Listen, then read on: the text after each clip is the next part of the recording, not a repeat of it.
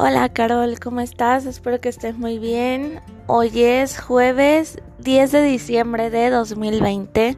Vamos a iniciar con la materia de matemáticas con el tema de medición de tiempo con unidades arbitrarias. ¿Qué quiere decir eso?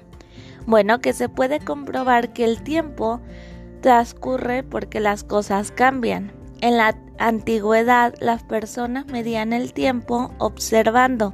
Por ejemplo, la posición del sol en diferentes momentos del día o el desgaste de una vela marcada.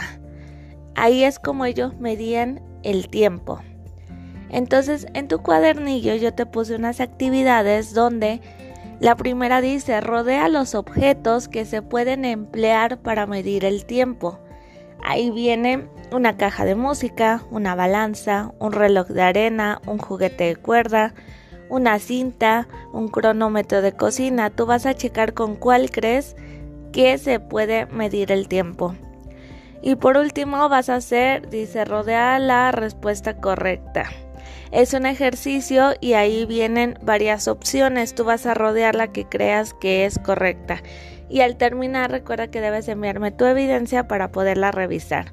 Cualquier duda que tengas me puedes decir y yo con mucho gusto te apoyo. Que tengas un hermoso día, te mando un fuerte abrazo, cuídate y abrígate muy bien. Adiós.